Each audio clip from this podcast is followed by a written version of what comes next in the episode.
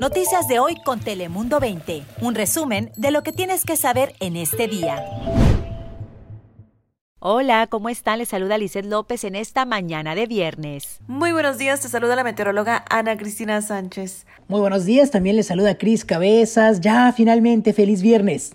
Iniciamos del lado mexicano de la frontera porque un regidor en Tecate, Baja California, fue asesinado con un arma de fuego.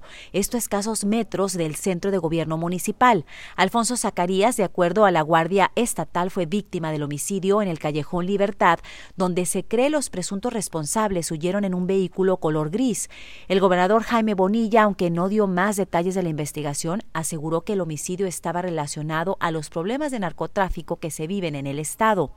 Ante los hechos, el Ayuntamiento de Tecate emitió un comunicado donde informaron que lamentaban la muerte del regidor y reprobaron cualquier acto de violencia en el también conocido como Pueblo Mágico. Agregaron que se encontraban confiados en que el fiscal general de Baja California esclarecería y castigará a los responsables de este crimen.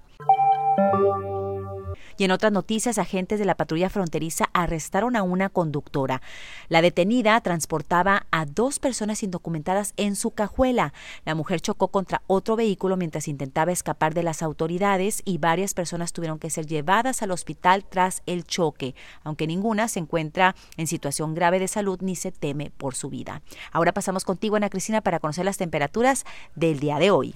Hola Lizeth, muy buenos días. Hoy iniciamos este viernes con cielo mayormente soleado, temperatura máxima durante la tarde de 18 grados centígrados en Tijuana, entre 62 a 64 en las playas y al interior en lugares como en el cajón la máxima de 70 grados pero en lugares como en Chulavista, pues debido a la brisa marina tendremos temperaturas en el rango de los medios 60. Así que nada mal, cielo soleado inicia un agradable ascenso en temperaturas que continuaría para el sábado y el sábado sería el día más cálido de esta semana. Así que espero y disfruten de este fin de semana, fuera de casa, salgan a caminar, limpien la yarda y eh, su patio, porque tendremos condiciones bastante cómodas. Ahora paso contigo, Chris Cabezas. Espero y disfrutes este fin de semana. ¿eh?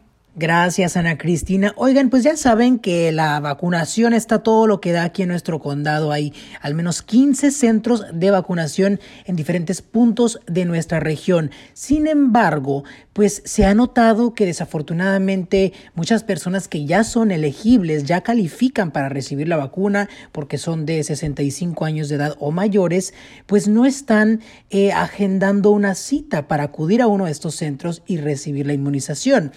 Y lo peor de todo es que eh, lamentablemente está ocurriendo más que nada en el sur del condado, donde hay un alto número de contagios, pero las personas no están programando sus citas.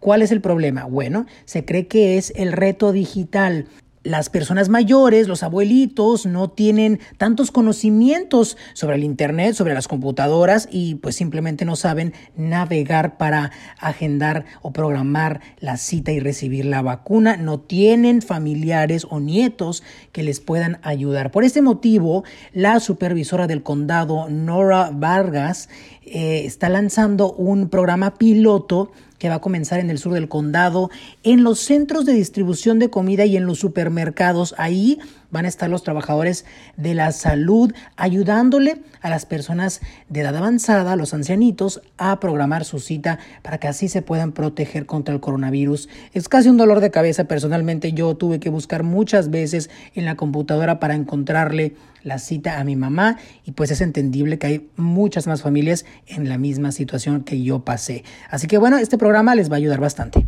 Pero cambiemos de tema porque en Chula Vista ya les hemos informado que hay una mujer, una madre de familia que desapareció sin dejar rastro. Maya Millet. Ya van casi cuatro semanas desde su desaparición eh, y su familia está desconsolada. Más aún porque se encontró un cadáver en la ciudad de Santee.